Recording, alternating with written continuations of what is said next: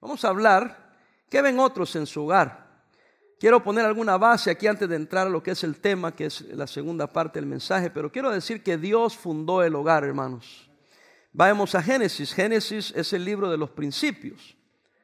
Eh, voy a tratar de, no repetir para no hacerlo muy tedioso y que sea muy largo el mensaje, pero eh, si no lo hago así, es tendencioso a hacerse largo, porque hay mucha información. Dice el 1.26 de Génesis.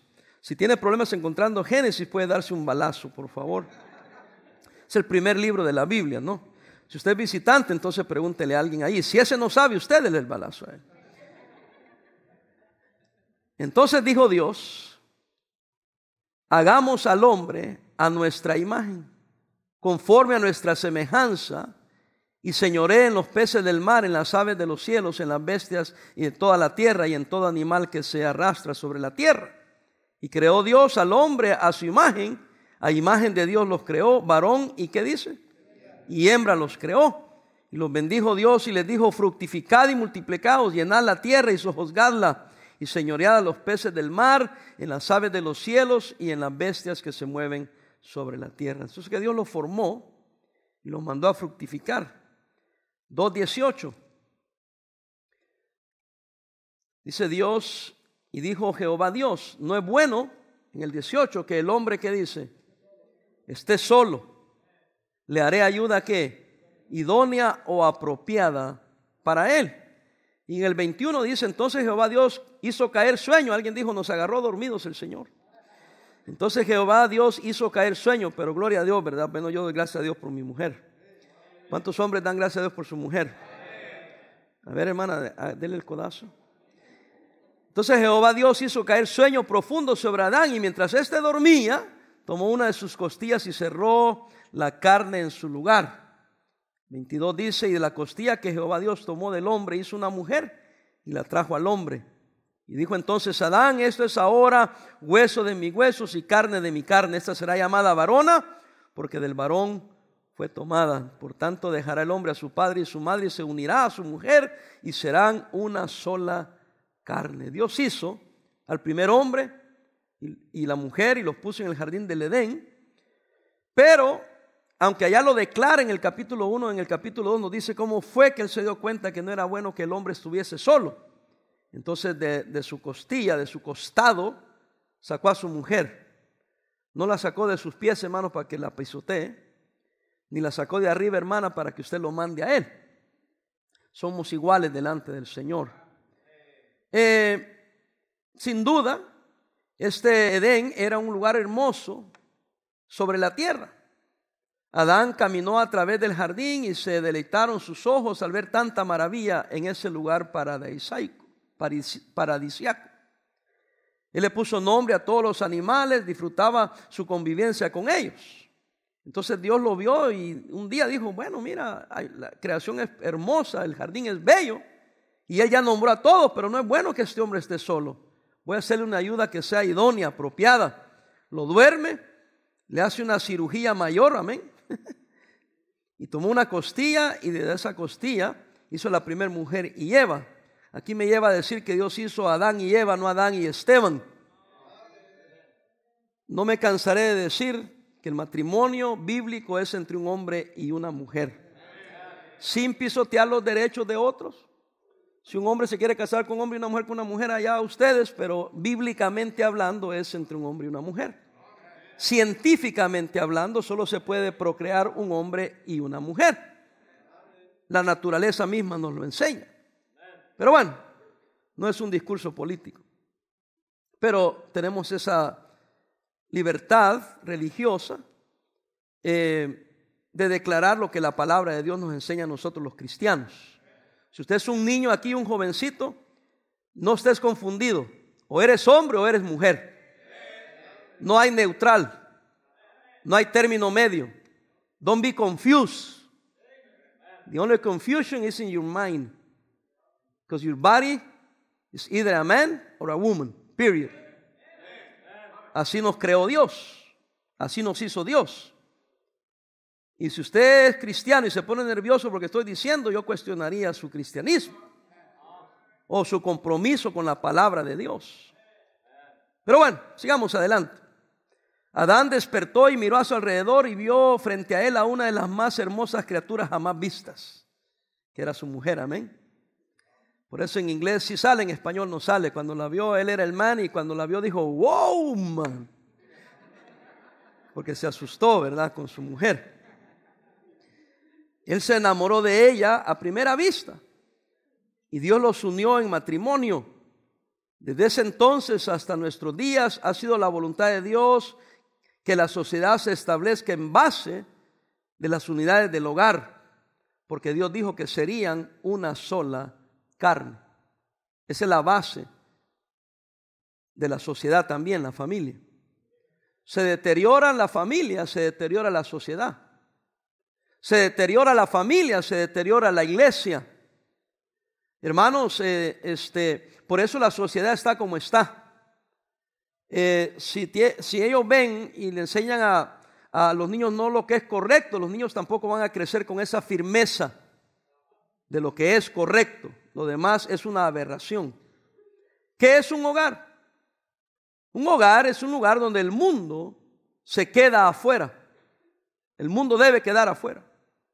Y el amor de Dios y el amor el uno hacia el otro está adentro. Es un lugar donde los lazos tiernos y las gratas memorias están encendidos. Es un lugar donde los que aman, donde los que se aman uno a otro viven el uno para el otro. Es una pequeña colonia del cielo aquí en la tierra. Hoy en día se odia mucho esta clase de hogar que yo estoy describiendo. Hay quienes quisieran destruir un hogar como yo lo estoy describiendo. El hogar es y debe ser el lugar mejor o el mejor lugar en toda la tierra, hermanos. Uno debe desear estar en el hogar. Los hijos deben de desear correr hacia el hogar. Nadie debería decir, tengo que llegar a casa. Ni una niña, ni un niño, ni una esposa, ni un esposo, cuando sale del trabajo, la esposa sale del trabajo, sale de hacer algún mandado, tiene que pensar, ven, tengo que llegar a la casa. Es una tragedia cuando un niño sale de la escuela y tiene que decir, I have to get home, I have to be home. Tengo que estar en la casa. No debería ser así. Ellos deberían de sentir, wow, qué tremendo, ya voy para la casa. Ya voy a estar en mi casa. Yo me junto con muchos hombres y a veces no mujeres más, pero más hombres que mujeres, pero mujeres que vienen trabajando, salen a trabajar a otros estados, a otros países, pero a mayoría son hombres. Y, platicando, dicen, oh, I'm, tired, but I'm glad I'm going home.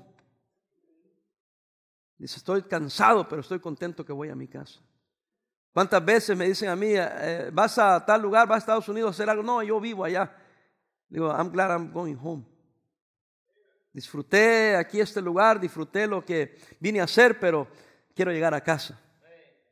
A veces me despido de los hermanos y les digo, hermanos, fue un placer estar con ustedes. Estoy triste porque ya me voy, pero estoy más contento que voy a estar en mi casa. Con mi esposa, con mis hijos, con mi familia, con mi iglesia. Así debe ser el hogar. Pero el tema es que ven otros en su hogar.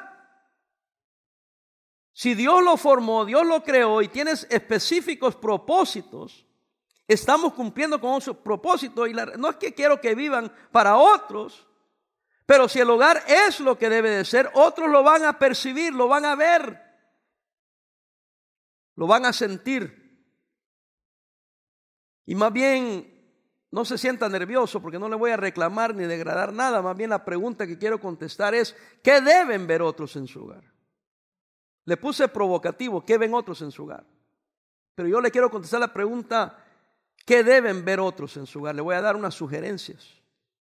¿Me entiende? Si lo está viviendo, dé gloria a Dios. Si no lo está viviendo, a lo mejor necesita comenzar a vivir esto para que los hijos y otros puedan ver esto en su hogar. Tengo en mi bosquejo la letra A, no sé si la tendrán ahí, pero ellos deben de ver a Cristo en su hogar. No debe haber duda que su hogar ejemplifica lo que Cristo es con la iglesia y que Cristo reina en el corazón de cada miembro de su hogar. ¿Qué estoy diciendo? Que no debe ser Cristo parte de su vida, debería de ser totalmente su vida. Los hijos en el hogar deben ver a Cristo en la vida de los padres. A lo mejor usted va al servicio cada domingo, ¿verdad? Viene a la iglesia aquí cada domingo, lee la Biblia, ahora. Pero estas cosas no tendrán ningún efecto en sus hijos si no pueden ver a Cristo en la vida de su hogar. Por eso es que a usted se le hace fácil decir la iglesia falló, el pastor falló, no hermanos. Un fallo de un hogar es un fallo del hogar, no es de la iglesia. Podemos venir a la iglesia con fidelidad, servir en la iglesia con fidelidad, pero no garantiza nada con sus hijos. Ellos tienen que ver a Cristo en su hogar. Evidentemente, Timoteo pudo ver a, Cristo en su hogar, trayendo a la memoria la fe no fingida, le dice Pablo, que hay en ti, una fe no fingida que hay en ti, la cual habitó primero en quién? En tu abuela Loida y en tu madre Eunice. Y Pablo dijo, y estoy seguro que en ti también. Y le propongo que el papá de, de Timoteo no era cristiano. Pero como él, vio a Cristo en la vida de su mamá y en la vida de su abuela, él adoptó esa fe.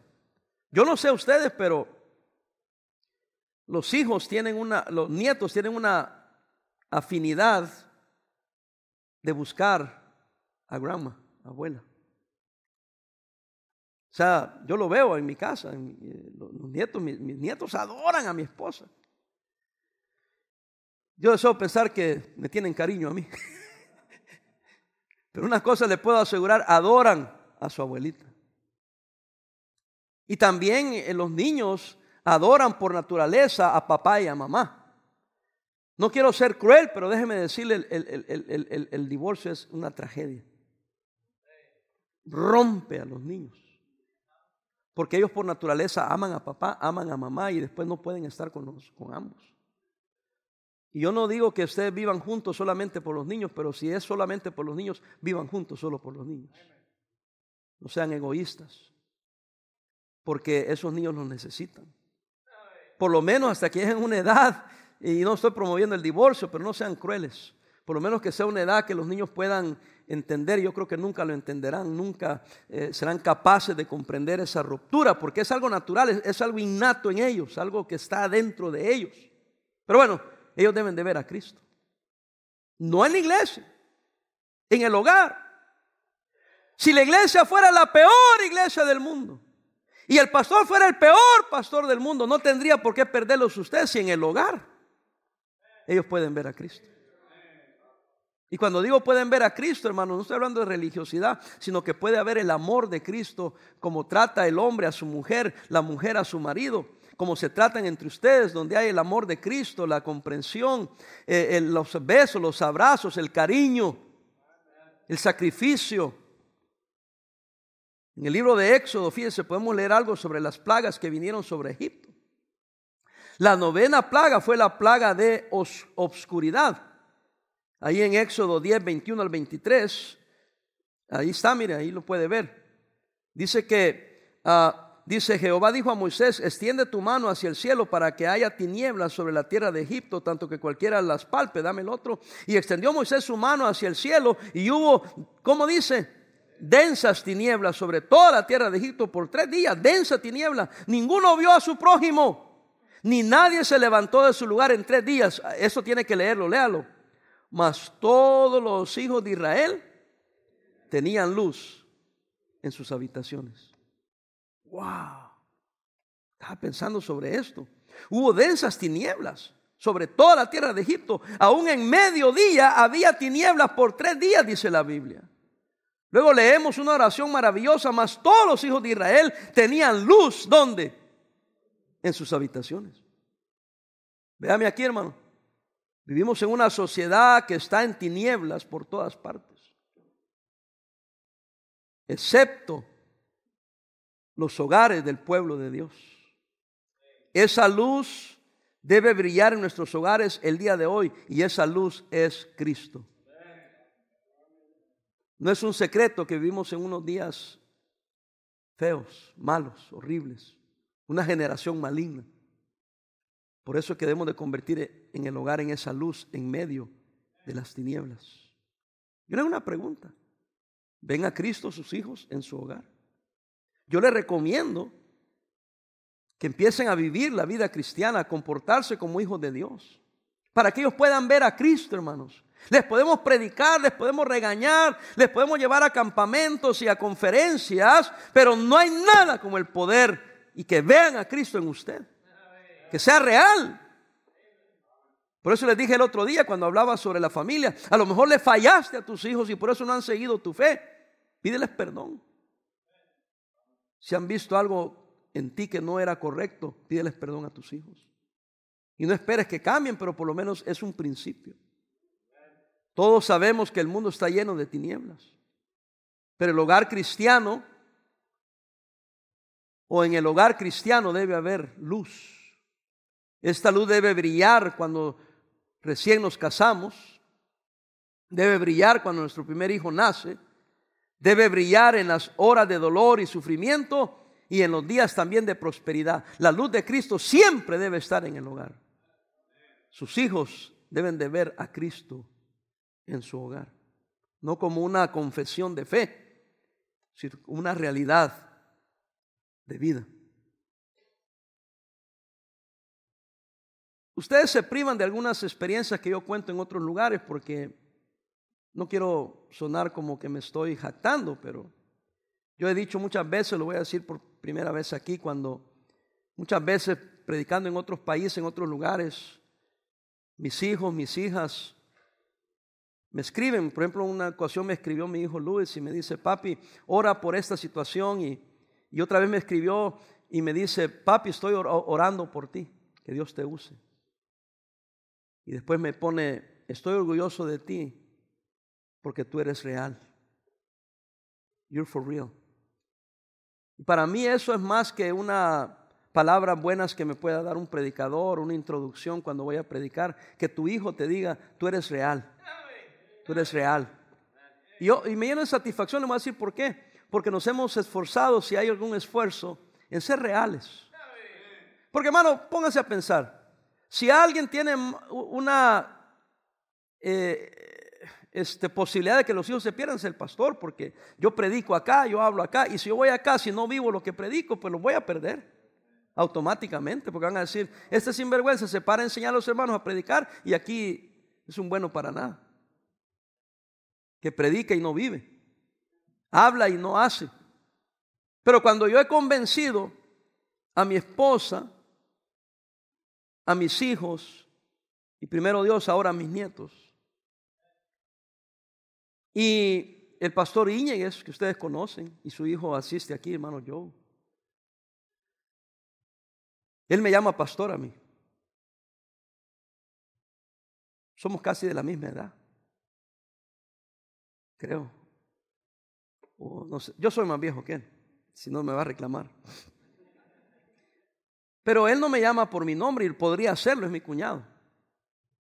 Pero me dice pastor. Y entonces alguien le preguntó, hermano, le dijo, me he fijado que usted le dice pastor a su cuñado. Yo pensaría que usted le llamaría por su nombre o algo así, más confianza. Dijo, no, dijo. Es que yo le tengo respeto a él. Y no respeto porque soy su pastor. Es que yo respeto al pastor. Porque está casado con mi hermana. Y yo sé que es real. Por eso lo respeto. Como cuñado lo respeto, porque es de verdad. Y hermano, lo estoy diciendo, le digo que quizás aquí no se ve muy bien porque pensaría que me estoy jactando, pero cuando estoy en otra iglesia y les digo eso, los impacta. Porque así como yo he podido impactar a mis hijos en mi casa, no aquí, en la casa, ustedes pueden impactar a sus hijos en su casa. No aquí, no en la iglesia, no en las actividades de la iglesia, en su casa. Pastor, yo no creo que pudiera decir eso. Mis hijos no pudieran decir eso, entonces tienen mucho trabajo que hacer. Y ya le dije, ya le di la clave, empiece pidiéndoles perdón. Humíese y pídales perdón. Lo vengo diciendo ya hace como tres semanas. De los primeros pasos. Si usted tiene hijos pequeños, empiece a vivir su cristianismo. Real, de verdad. Porque un día podrá, va a dar testimonio, mis hijos no vieron a Cristo en mí, o va a decir, yo les enseñé con el ejemplo. No fui un buen padre eh, en cuanto a saber cómo ser padre, ¿verdad? Pero fui un buen padre en cuanto a vivir el cristianismo. Segundo, ellos, o letra B, ellos deben de ver el amor en su hogar. Miren lo que dice eh, eh, eh, Hebreos 10, 24. Deben de ver a Cristo, hermanos, que reina en nuestros corazones. Por eso admiro yo al pastor Víctor Castillo, hermanos. Lo admiro bastante. Usted dirá, pastor, pero él ya está con el Señor. Pues sí, por eso lo admiro. Porque veo a todos sus hijos sirviendo al Señor. Mi amigo hizo algo bueno. Ninguna muchacha ni, ni su hijo se le ha echado a perder o dijo, ya me voy al mundo. Están sirviendo al Señor. Yo creo que predicaba bien el pastor Castillo, era un buen predicador. Pero no creo que porque era un buen predicador. ¿Sabe por qué tuvo una influencia y tiene una influencia en la vida de sus hijos? Porque él vivía lo que predicaba. Mis ojos se llenan de lágrimas porque su hija se casará, una de sus hijas se va a casar el 8 de octubre. Y a mí me invitaron a predicar esa semana. Le dije, no, no puedo. La hija de mi amigo se va a casar y yo quiero estar ahí. No por el, la curiosidad de estar ahí, quiero representar a mi amigo. Porque si no puede estar ahí, yo voy a estar ahí como el papá de ella. No, no que voy a salir en la boda para nada. No necesito reconocimiento, simplemente yo quiero estar ahí. Pero es, una, es algo, lo, mejor que yo puedo decir de, de Víctor Castillo es que fue un buen padre. No un buen pastor, no un buen predicador, no tantas obras que realizó. Simple y sencillamente fue un buen padre. 10.24 dice, y considerémonos unos a otros para estimularnos. ¿A qué, hermanos? Al amor y a las buenas obras. Y está hablando después, versículo 25, no dejando de congregarnos. Y hemos usado este versículo para decir, eh, la iglesia uno se estimula al amor y las buenas obras. Y, pero véame aquí, aunque este versículo se refiere a la familia de Dios, creo que no violentamos el principio que el hogar debería de, de estimularnos al amor y a las buenas obras. Pero muchas veces el hogar es el, menos lugar para, para estimularnos al amor.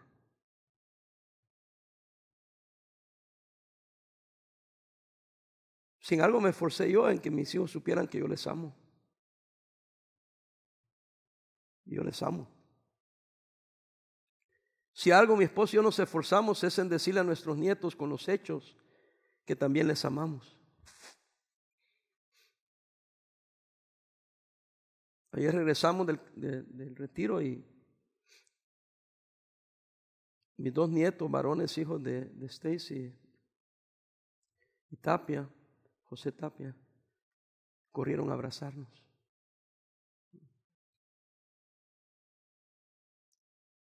We miss you. We love you. Porque queremos que el amor reine. Sí regañamos, sí disciplinamos, castigamos, pero hay amor. Hermano, yo no quiero que se sienta mal, ni tampoco quiero exhibirme delante de ustedes. Pero estas cosas yo las siento muy profundas en mi corazón. Ustedes saben que no soy emocional ni voy a andar llorando solo por llorar. Pero yo quisiera llegar a lo más profundo de su ser, hermanos. Esos niños merecen que ustedes permitan el amor de Cristo reinar en ese hogar.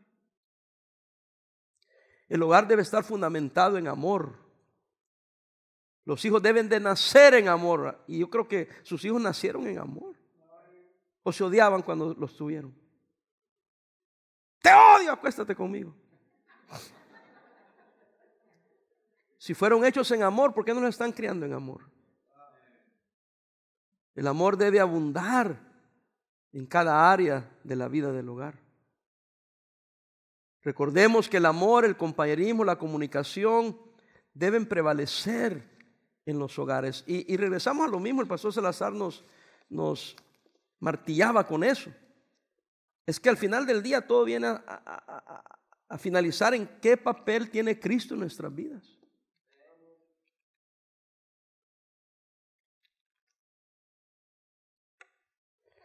Detrás de hermanos, Cristo debe, ellos deben más bien ver la Biblia en su hogar, tenerla en alta estima las escrituras. ¿A qué vinimos a la iglesia, hermanos? ¿Solo por cumplir, por venir? ¿Hay algún propósito? ¿Lo llevamos a casa para vivirlo? Deuteronomio 6.4, creo que el, el, martes que predicaba sobre la familia también les llevé a ese pasaje. Ahora lo traigo a otra luz, pero el mismo pasaje. Fíjese lo que dice en Deuteronomio 6.4, creo que ahí se lo van a poner. Dice, ah, oye Israel, Jehová nuestro Dios, Jehová que uno es, y amarás a Jehová, tu Dios, con todo tu que, hermanos, corazón, con toda tu alma, con toda tu fuerza. Estas palabras que yo te mando hoy, oiga, estarán donde? Sobre tu corazón. Y las repetirás a tus hijos y hablarás de ellas. Léalo. Estando en tu casa no en el salón de la escuela dominical, no en la, en la capilla de la reunión de jóvenes, en tu casa. Y andando por el camino y al acostarte cuando te levantes. ¿Y dónde se levantan los niños?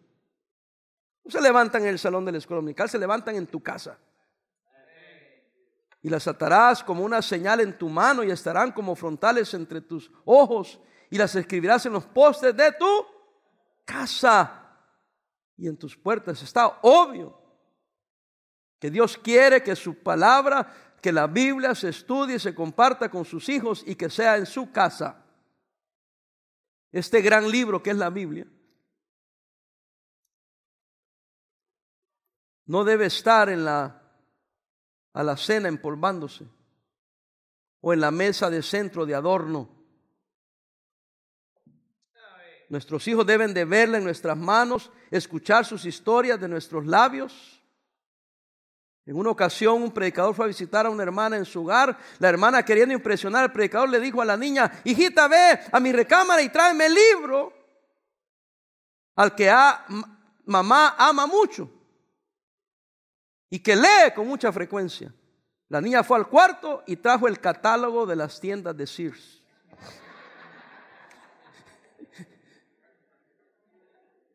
Pensó que la niña iba a traer la Biblia, ¿verdad? Ah, pasaba más tiempo, ya sabía que la mamá le gustaba shopping. Si vamos adelante, letra D. Entonces ya dijimos en un pequeño repaso, hermanos, deben de ver eh, a Cristo en el hogar, deben de ver el amor de Cristo en el hogar, deben de ver la palabra de Dios en el hogar. Letra D, deben de ver la oración en el hogar. Primera Tesalonicenses 5, 17.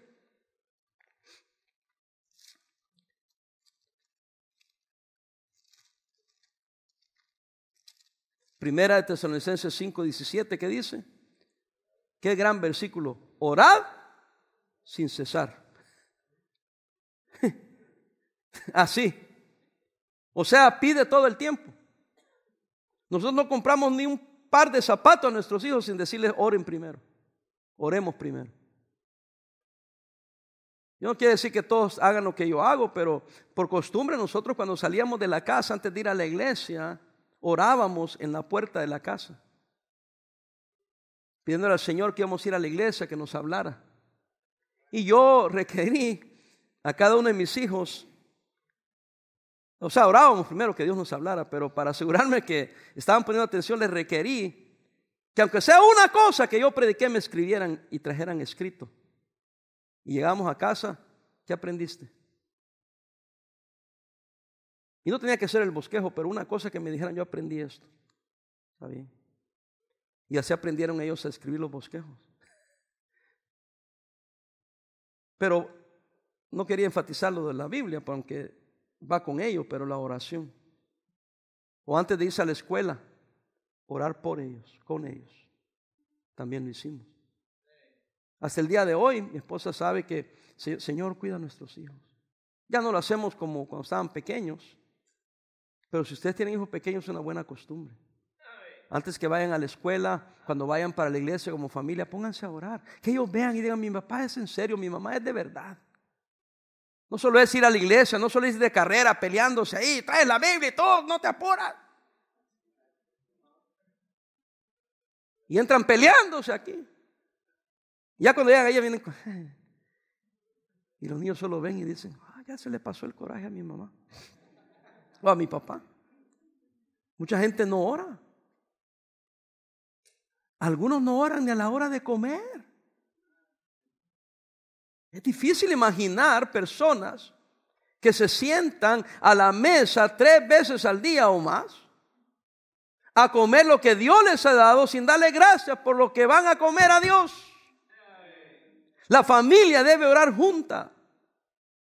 Todavía es verdad, mis queridos hermanos, que la familia que ora junta permanece junta. Miren, eh, varones, a mí no importa quién tenga usted, yo creo que ningún hijo suyo que ha sido criado en la iglesia le va a negar decirle, hijo, ven por un minuto, vamos a orar. No creo que le va a decir que no. Aunque ande rebelde, no creo que le va a decir que no. ¿Y por qué no lo hace? Mira que voy deprisa, vente. Señor, mi hija va para el trabajo, va para la escuela. Llévala con bien, por favor, te lo pido en el nombre de Cristo. Protégela. Amén. ¿Quién le va a negar? Se hasta yo, con incrédulos, cuando daban comida en los aviones. Platicaba con alguien, saludaba, cuando traían la comida o un viaje internacional. Disculpe, antes de, de comer, ¿podemos darle gracias a Dios? Sí, me decían. Nunca me dijeron que no. Así fueran americanos, así fueran hispanos, nunca me dijeron que no, Señor, gracias por los alimentos, gracias por el Señor que va aquí conmigo y bendice a su familia, bendice los alimentos. En nombre de Cristo, amén. Ah, muchas gracias, me decían. Muy amable. Nunca me negaron. Y yo digo, ¿cómo, cómo no pueden orar con sus hijos? Yo no puedo pensar que si yo le digo a uno de mis hijos, let's pray son, o les hija, oremos, que me va a decir que no. no entiendo. Lo que pasa es que no lo hacen. Comience esta semana. Agarre a sus niños. Oren por los alimentos. Milenios. La computadora no te produce la comida. El, el, teléfono no produce la comida. Es Dios quien te da de comer. Es Dios quien te da el trabajo. Que los niños aprendan que hay un Dios en el cielo. Dígale, we're gonna pray. No diga, we're gonna pray for the food. We're gonna pray to God, we're going to thank the Lord for what we're going to eat. Our God.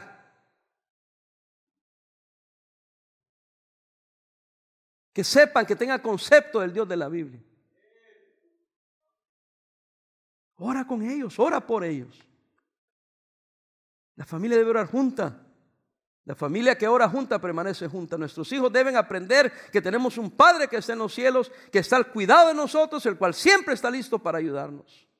De esta manera, nuestros hijos enfrentan problemas, ellos van a saber a quién pueden acudir para pedir ayuda. Por eso le digo que a mí es una grata gozo cuando mi hijo va a hacer algo, mis hijos va a hacer algo y me piden, papi, ora por esto. Digo, bendito sea Dios. Que ellos creen que mi Dios les puede ayudar. Y por eso me piden oración y también que saben que voy a orar.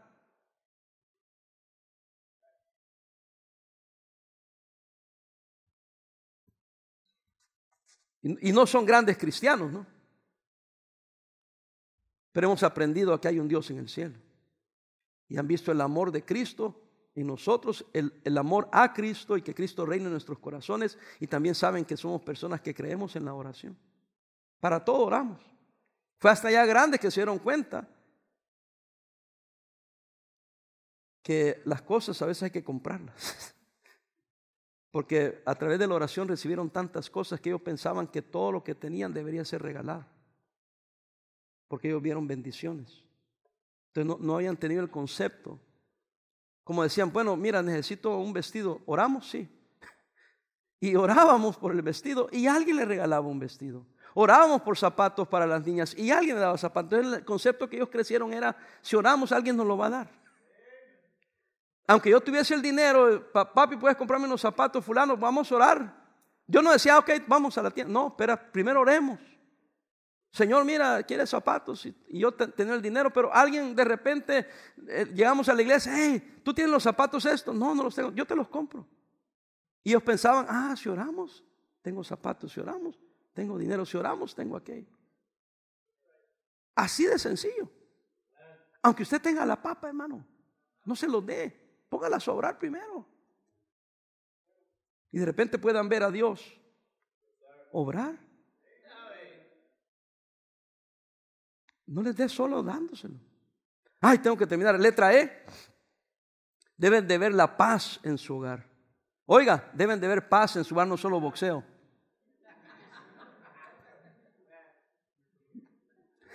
Deben de ver paz en su hogar. Después de todo es para, para, para lo que es el hogar. Es la razón que está el hogar. El mundo tiene problemas, hermano. Cosas que nos dañan. Ah, cómo se me quebrantó el corazón. Había unas imágenes de lo que está pasando en Afganistán. Y vi una familia ahí, y, bueno, podemos hablar de todo eso, pero me causó mucho dolor un niño, unos niños que estaban ahí. Los niños son bien lindos. Eh, eh, está en una, en una crisis y los niños están jugando, hermanos. Está el sol ahí, los niños están jugando, ahí los niños juegan. Digo, mira cómo se adaptan los niños. Pero me dio lástima porque están bajo el sol, sin comida, sin agua y, gloria a Dios por la obra humanitaria que se está haciendo. Pero yo digo, qué, qué triste, ¿no? Y nosotros tenemos a nuestros hijos aquí con todo, hermano. Y todavía nos andamos peleando como que si estuviéramos en Afganistán. Sus hijos, por la gracia de Dios, no van a ver lo que otros niños ven en otros lugares. Excepto la tercera guerra mundial que se avientan ustedes ahí. So, ¿Cuál es lo más trágico? Que ustedes tienen control de que haya paz ahí. Allá no tienen control porque está por muchas razones obvias. Pero usted aquí, ahí en su hogar. ¿Cómo va a haber paz en el mundo si no tenemos paz interior y paz entre los maridos y mujer y ahora ni paz entre los hijos? Para todo le gritan al niño, para todo le regañan al niño, para todo le gritan, para todo lo regañan, para todo lo maltratan, para todo, hasta usted, muchos de ustedes hasta malas palabras dicen. El mundo tiene problemas, cosas que nos dañan. Necesitamos un lugar de refugio, hermanos, donde hay paz, donde el, niño, eh, eh, eh, el, miembro de ese hogar puede encontrar cuando está quebrantado paz. Mire lo que se dice que dijo un adolescente. Me alegraré cuando esté lo suficiente grande para salirme de este hogar de problemas. Y pleitos entre papá y mamá. Qué condición tan triste. Se dice que una vez estaba lloviendo y dos pequeños hermanitos no podían salir a jugar afuera. Así que decidieron jugar en una de las habitaciones de la casa. Ellos estaban haciendo mucho ruido y parecía que tenían marcadas diferencias. Eh, eh, entonces pronto vino el papá y les preguntó, ¿por qué se están gritando? El niño dijo, no nos estamos gritando, papá. Solo estamos jugando al papá y a la mamá. Porque eso es lo que veían ellos. Y todos los que tuvimos alguna niñez, yo me acuerdo haber jugado al papá y la mamá.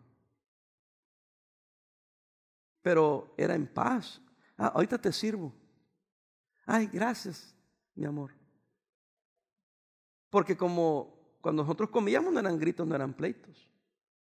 Pues a eso jugábamos. Cuando jugaban de papá y mamá, era todo en paz, ¿no? Este, pero ¿qué están viendo sus hijos en su hogar? Lo cierto es que el hogar debe ser un lugar donde los hijos puedan encontrar paz y donde los padres puedan encontrar descanso de las tensiones, las presiones de la vida. Letra F y último. Ellos deben de ver un ejemplo cristiano en el hogar. Yo estoy hablando de muchos hogares aquí, a todos les estoy hablando.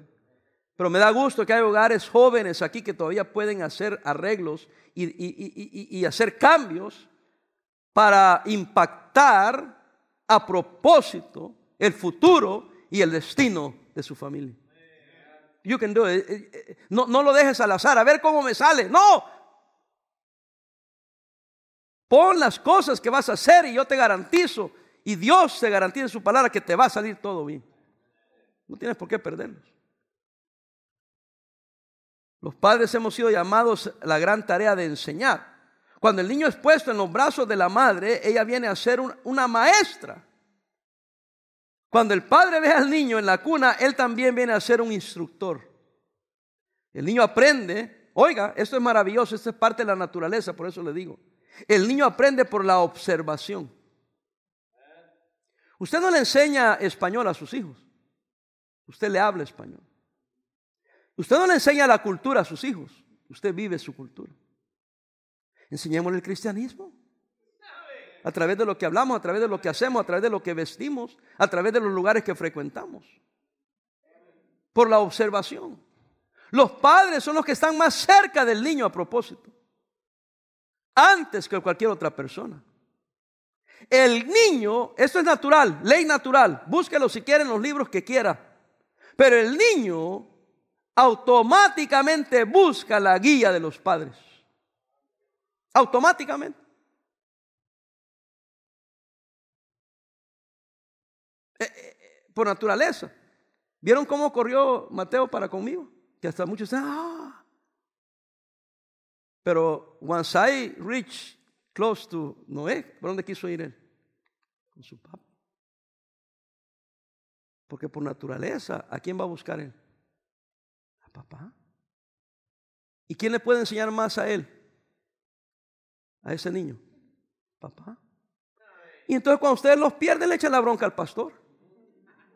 El pastor, la iglesia, no. Fue papá. Fue mamá. Y no se las estoy tirando ninguna manera. Le estoy tratando de ayudar. Porque ¿a quién se los tiro yo? ¿A quién se los tiro yo? Y sabe, hermanos, que hoy más que nunca me estoy dando cuenta de un montón de cosas que yo no me percataba. Nomás uno vive la vida, está haciendo lo que está haciendo. Pero cuántos esta semana precisamente vinieron a mi, a mi esposa, no sé si a ella, a mí sí vinieron. Una persona sí vino a mi esposa y a mí, pero a mí sí vinieron muchos. Pastor, qué impresionante ver a sus cuatro hijos y a sus cónyuges aquí. Aquí. Solo que estaban ahí, punto. Aunque no hicieran nada, no hicieron, solo que estaban ahí. Porque ya son adultos, pueden hacer lo que les dé la regalada gana. Pero decidieron estar ahí, deciden estar ahí. No sé si me explico, hermanos. Lo que quizás usted algún día vio algo malo, que mis hijos estuvieran envueltos en todo, ahora que están grandes. La diferencia es que los hijos adultos del pastor los siguen al pastor. Y no porque sea el pastor, y no porque lo voy a regañar. ¿Y qué, qué autoridad tengo ya? Ah, la autoridad del ejemplo. La autoridad de que siempre les hemos dado amor, paz, seguridad, la oración, el ejemplo cristiano. Fíjese, el niño aprende por observación. Los padres, dije, son las personas más cerca de ese niño. Por eso en Proverbios 22.6, dámelo ahí porque el tiempo se me fue.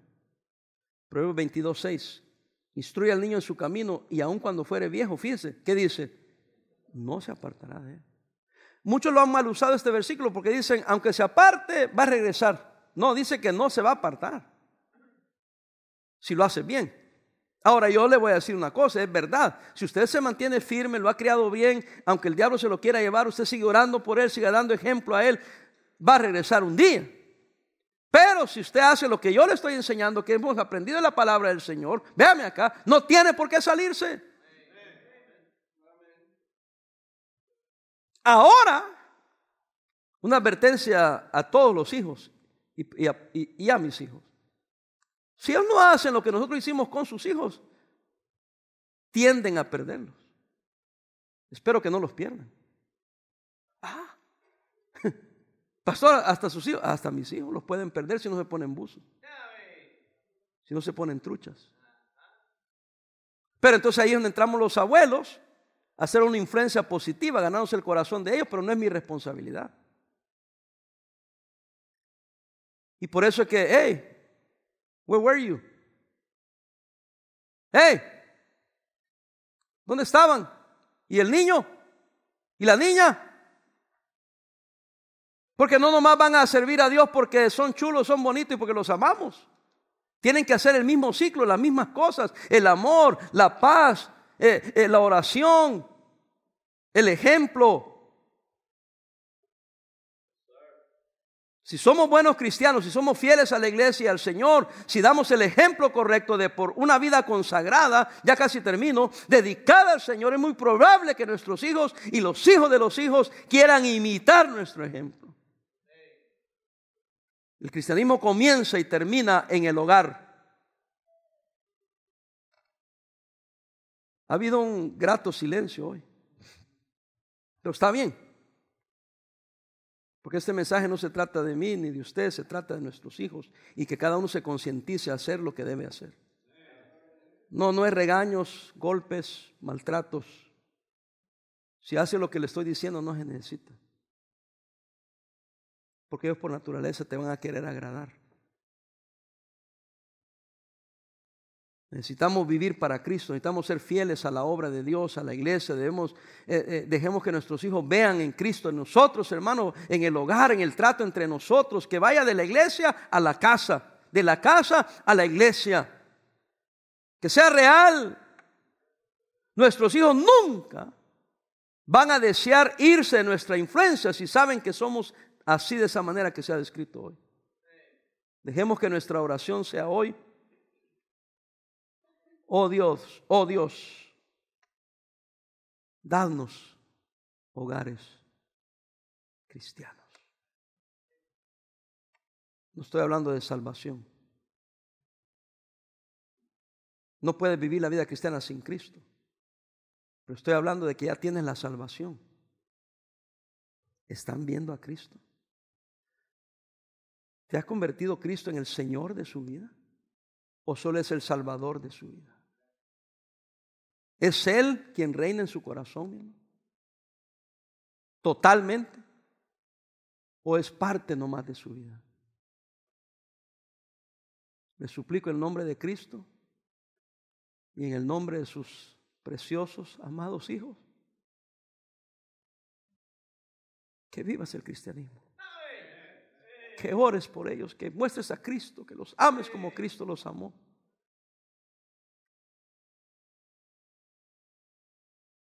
Porque esos días van para mal. Pero no podemos darnos por vencidos. Que el hogar se convierte en esa luz.